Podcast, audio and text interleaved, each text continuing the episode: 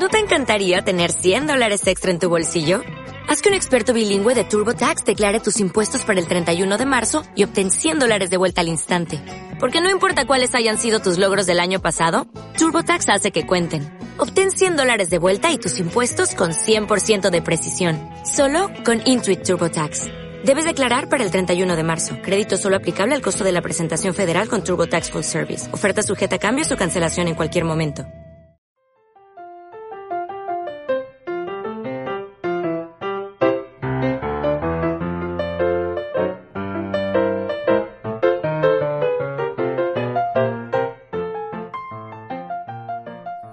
Hola, hola, hola. Estamos en el tercer episodio de Chocolate, un podcast para divertirnos, distraernos y olvidar un poco toda la situación que acontece.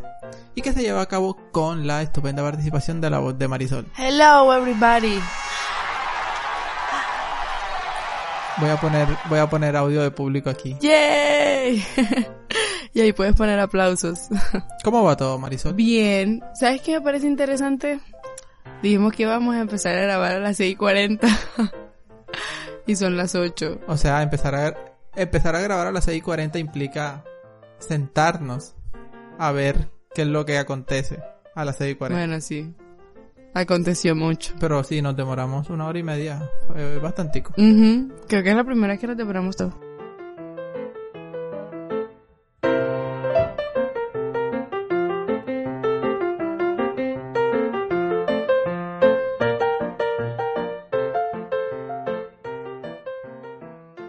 Algo muy interesante que pasó es que, bueno, estábamos haciendo un en vivo en estos días con el decano y eso, y era el que estaba hablando con el decano, o sea, era el pusero. Y él tenía una tacita ahí de, ajá, de tomar café, una, una tacita, y en una tacita con un pantone.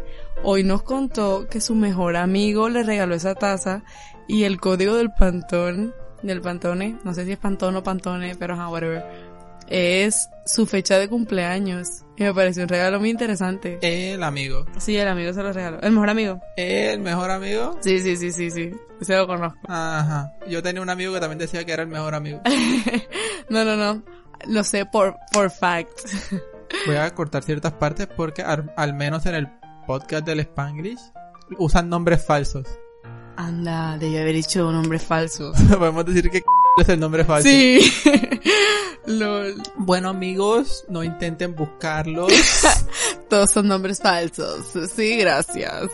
ya podemos con- em- continuar con lo que proseguía, que es la película Life, eh, una vida en el espacio, una vida o algo así, que nos vimos hace ayer, creo. En cuarentena todos los días son domingos, así que nos las vimos ayer domingo. La película Life tiene como actores a Rebecca Ferguson, Gyllen- Gyllenhaal, Gyllenhaal, como sea, y Ryan Reynolds. Y es una película sobre unos astronautas que se encuentran de diferentes nacionalidades, que se encuentran en la Estación Espacial Internacional haciendo cosas de astronautas. Y en, en una de sus investigaciones Misiones. o misiones, Es que fue como más una misión, porque, bueno, en la misión encontraron tierra, en la tierra encontraron ese microorganismo. Al cual llaman Calvin. Y ese microorganismo empieza a estudiarlo, a analizarlo y tal, y a hacer ciertas ciertos estudios con él para ver cómo se comporta y cómo puede evolucionar. Y poco a poco va creciendo, va durmiendo, supuestamente hibernando, hasta que, como típica película, que en mi opinión, sin haberme visto Alien, sino conociendo opiniones o comentarios de la gente por ahí, y teniendo un poco más, más cercanía con el videojuego de Alien Isolation, Yo creí que sí te vi- has visto a alguien. No, no me la vi. Yo sí me la y vi. teniendo un poco más de cercanía con el videojuego Alien Isolation, creo que tiene un poco de eso. Algo que me pareció resaltable de la película es que Ryan Reynolds muere como en el minuto... Se siente como si fuese el minuto 15. Fue en realidad como el 40, pero tú sientes que la película acaba de comenzar y Ryan Reynolds se muere. O sea, tú no conoces a ninguno de los otros actores, solo él eh, y Jake Gyllenhaal, y luego se muere. ¿Y tú qué? Uno espera Pero nosotros, porque no somos muy instruidos, tú más que yo, pero quizás Rebecca Ferguson es retop también. Sí, sí, Rebecca Ferguson me suena. Su cara no la recuerdo, pero su nombre sí me suena. De todas maneras, Yo también soy súper inculta, o sea, yo los veo porque ellos son de la cultura pop, pero, ajá, o sea, tú esperas a que ellos duren más tiempito en la pantalla y pues no los matan. Y yo pensé, no, seguramente está vivo, seguramente ahorita se le mueve la mano así como que... O yo creí que el giro que iba a dar la película en ese momento era que el alien iba a empezar a estar en su cuerpo, o sea, dentro del cuerpo de, de Ryan Reynolds y iba como a interactuar normal y luego iba a salir, que creo, que es que ya no me acuerdo porque me lo vi hace rato, que creo que eso fue lo que pasó en Alien o, o en Depredator, sí, sí, sí, sí, era Alien versus Depredator o algo así, que se les metía en el cuerpo de la gente y luego así de la nada salía el alien y mataba a las dos personas que estaban ahí interactuando. Yo no sé en realidad de qué se alimenta, pero es como súper fuerte. Se escapa de la de donde lo están estudiando, mata al señor médico que lo está estudiando, investigando. Bueno, lo intenta matar, le destroza la mano. Luego, luego mata también a Ryan Reynolds, que pensé que le había explotado la cabeza, pero no. Solo le sacó como las tripas. Y lo que para mí tiene de Alien es que es una amenaza que está en la nave, pero que no es visible. Que es lo que yo entiendo que pasa en Alien. Un poco. No la estás viendo siempre, ya no estás viendo constantemente al villano, sino que es más de intentar atrapar o encontrar dónde está escondido. Pues yo creo que ellos sí saben dónde está. No están como buscándolo, sino por el contrario, huyéndole. Marisol, no te, no, no te diste cuenta que en toda la película están siempre intentando ubicar dónde está. Y, y en ningún momento están intentando huyéndole. En todo momento están intentando saber dónde está para poder atraparlo o evitar que entre a la nave. No, yo no creo, yo no creo que lo estuvieran intentando atrapar en ningún momento porque creo que sabían que no podían atraparlo. Marisol, en todo momento están intentando, en ningún momento están intentando huirle. O sea, siempre quieren, primero, siempre quieren, pues, está dando tremendo calor. Cuando lo querían dejar por fuera de- Para dejarlo por fuera tienen que saber dónde está. y por eso estaban prendiendo como las calderas, yo que sé, no sé cómo se llaman las naves espaciales, Exacto. Y que están haciendo intentando saber dónde estaba. para que se despegara. Y- e incluso, para huir de algo, Tienes que saber dónde está. Sí. No me parece nunca que, o sea, ¿en qué, ¿en qué caso te parece a ti que están intentando huir? Las únicas veces en las que me parece a mí que se intentan alejar de él, o no, no es ni siquiera intentar alejar de él, es intentar que no los atrape, es porque están intentando encerrarlo en alguna parte específica de la nave. Hacen que los persiga un poco para luego dejarlo atrapado en una parte de la nave. Porque se dieron cuenta que afuera él no quiere estar, entonces iba a intentar entrar. Que eso pasó porque, o sea, que estaban intentando como dejarlo en una parte de la nave, pasó porque él había entrado a la nave de nuevo, como que estaba en el espacio y luego se volvió a meter, que lo dejaron entrar por una de las, de los propulsores slash calderas, porque no me acuerdo de qué eran exactamente. Pero, ajá, por eso lo querían atrapar en un lugar y luego ahogarlo. Huyó el chinito que se quedó en, la navecita de emergencia y se quedó ahí un tiempo. Huyó lo suficiente como para poder quedarse ahí, porque no puede ir más lejos. O sea, a eso me refiero. Me parece que la película no profundiza mucho en, en el desarrollo de los personajes. Sí, eh, respecto a al médico que es discapacitado o que tiene una capacidad especial en las piernas o como se deba decir. tiene una capacidad, una discapacidad en las piernas. Era inválido, Marisol. No, sí. Marisol. No, yo creo que él estaba así porque Calvi lo lastimó antes. Marisol, ¿no viste que tenía las piernas delgadísimas? Ah, no, sí, sí, sí, ya recordé, ya recordé. ¿Te cuenta alguna anécdota sobre, sobre, ah, en fin, sobre la silla de ruedas y que en el espacio se puede despejar de ella. Y por esa misma razón de ser, de no poder usar sus piernas, es que se las amarran para que no vayan por, por ahí como fideos. Y por eso estaban así delgadas, porque no desarrolla los músculos. Que yo, o sea, yo no, no sabía si él estaba discapacitado o solamente era una persona delgada y que el traje lo hacía ver como más abultadito. No, eh, era discapacitado. Y, cuentan esa, y, cu- y él cuenta algo sobre eso.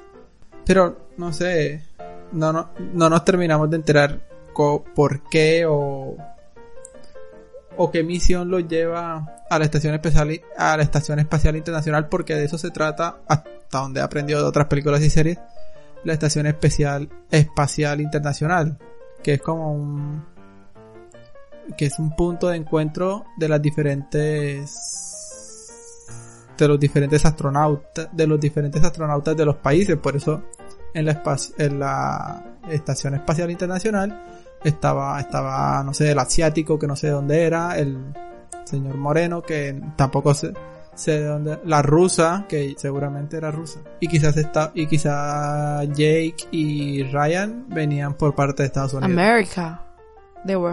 Y, lo, y los otros que llegan de la nave que al final se intenta acoplar, que era la que los iba a empujar al vacío infinito. Ellos, ellos ahí mencionan de qué país eran y no eran de Estados Unidos tampoco. Entonces, eso es lo que entiendo que hace la Estación Espacial Internacional. Es como un punto de encuentro por distintas razones y seguramente normativas para los astronautas de todos los países. ¿Y de qué país está más cerca? Puta, es que yo no. ¿Cómo así? ¿De qué país está más cerca de la estación? Va orbitando en el espacio, Marisol. No sé. No tengo ni idea. Bueno, es que no sé si, o sea, si siga a la Tierra, como en su rotación. Yo no sé quién sigue, va orbitando, sigue sus mie- E- Ellos mencionan cuántas vueltas le dan a, a la Tierra al día. Son bastantes, pero me parecieron. O sea, hacen más de un día, claramente. Y más de una semana en un día. ¿Hacen más de un día?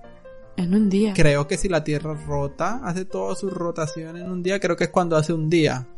No, eso es cuando hace un año. No, eso es cuando, cuando la Tierra rota en sí misma es un día. Cuando la Tierra rota alrededor del Sol completito es un año. que la estación rote por la Tierra implica un día. Entonces ellos hacen más de una semana en un día. No sé cuánto, pero eran dos Yo dígitos. escuché 16. O sea, creo recordar 16. Y bueno, ya dije que de estas dos personas no. que del médico y. de que del médico no se ahondaba en su trasfondo. En Jake se ahonda un poquito más porque te cuentan que es el astronauta que más que está a punto de romper el récord de haber estado más días en en órbita.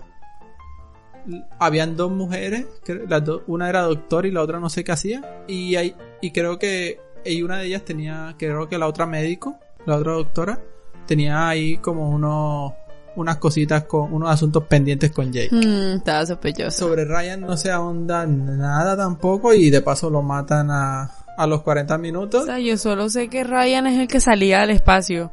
Porque al comienzo de la película era el que estaba afuera.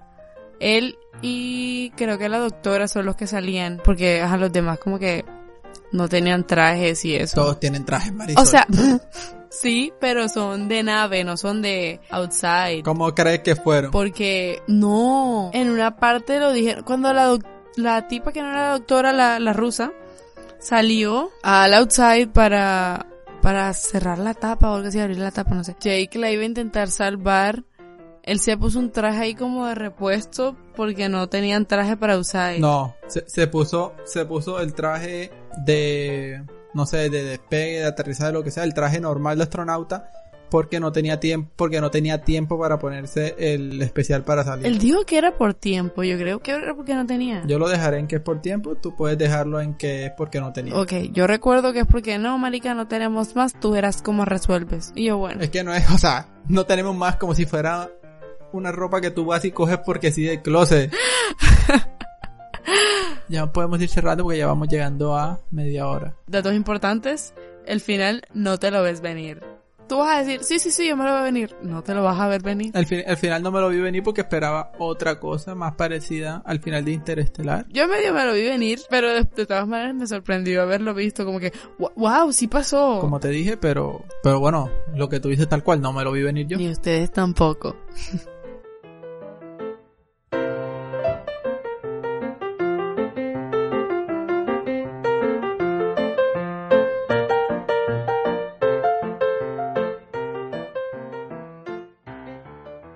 jugando aquel juego que me recomendaste, que te agradezco mucho porque me gustó. Y ahí había muchos, muchos ascensores.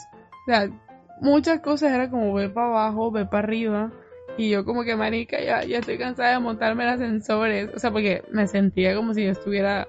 Cuando yo me concentro mucho, me meto en las cosas. Hay un ascensor en todo el juego que es el único ascensor que se ve como un ascensor real y no es como de carga o algo así. Y ese ascensor no funciona, creo. O sí funciona. ¿Tú lo encontraste? Marisol, te dije que yo jugué el juego hace muchos años, así que ya no me acuerdo. No te acuerdas de nada. ¿Para qué me lo muestres si no voy a tener habl- que nadie con quien hablarlo? Ahora tienes que jugarlo de nuevo.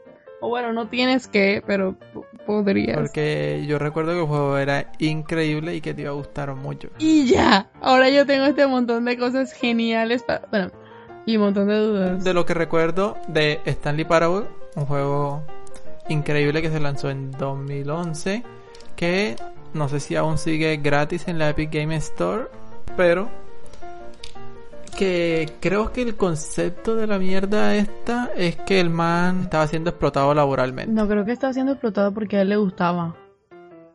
O sea, todo el tiempo lo dicen como que a él le gustaba ir al trabajo. Y pasarse todo el día en la oficina y por eso se quedó ahí atrapado porque, ajá. Algo que me pareció muy interesante es que todo el tiempo te están hablando de los coworkers, como que tengo que descubrir qué le pasó a los coworkers, no sé qué. Y parte de la charla que me da la voz cuando me voy a ir es como que mm, te vas a ir y no vas a pensar en, tus amigos trabajadores.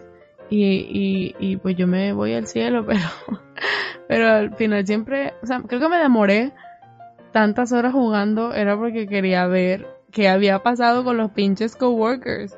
Y nunca lo descubrí. Bueno, no, dicen que encuentras a uno en uno de los de los finales. A ver, a ver, háblame, háblame de los finales que hiciste. ¿Es el primero? El primero que tú encontraste. Pues ese es el primero que encontré en todas las listas porque es el más fácil de conseguir. Porque tú estás conociendo el juego, entonces es más fácil que llegues ahí. Y yo no, yo creí que se movía solo con el mouse. Entonces yo empecé a hundir todo como si fuese un escape room. Y la puerta estaba abierta y yo, porque no puedo salir? Entonces yo tocaba la puerta y la puerta se cerraba y yo, uh, se está moviendo, pero no me decía, perdiste. Y yo, ¿qué? pero bueno. Entonces, ese es la primera, el primer ending, porque te, te dice como que no, Stanley no se atrevió a salir, no sé qué, se quedó ahí sentado horas y horas, no sé qué, sin descubrir qué pasó. Y ya, ese es el primer ending. El segundo ending, que la verdad es que no me recuerdo, no recuerdo bien el orden que los conseguí, pero bueno. Yo al principio estaba haciendo todo mal. Ellos me decían que fuese para la izquierda y yo iba para la derecha porque, porque ¿quién le crea la voz en un principio, ¿cierto? Entonces yo seguí caminando y el segundo ending que encontré, ya lo recordé, es el ending del apartamento, donde él llega a su casa y después todo, que tiene como una novia y es un maniquí.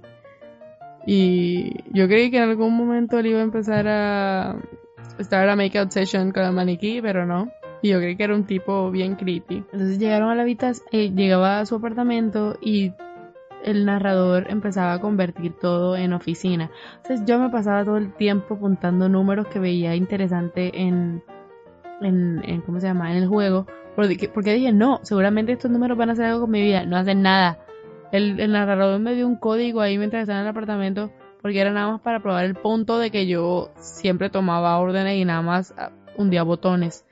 Y, pues sí, güey, pero yo creí que eso me iba a servir en otro momento como para escribir la clave secreta que te dijo el narrador en el ending número 5. Yo, uh, la tengo apuntada. No me sirvió para nada. Yo seguí, terminé, me morí, ya no vi más a mi novio maniquí. Entonces dije, bueno, vamos a hacer las cosas bien, vamos a seguir a la voz. Entonces yo seguí a la voz, llegué a la habitación esta de de la sala de reuniones que es donde me dice como que take the left door. Y yo me iba para el left door. Eh, you, you, need to go to the meetings room. Yo me iba para la meetings room. Y luego al salir de la meetings room llega el broom closet que es como la esta habitación del conserje.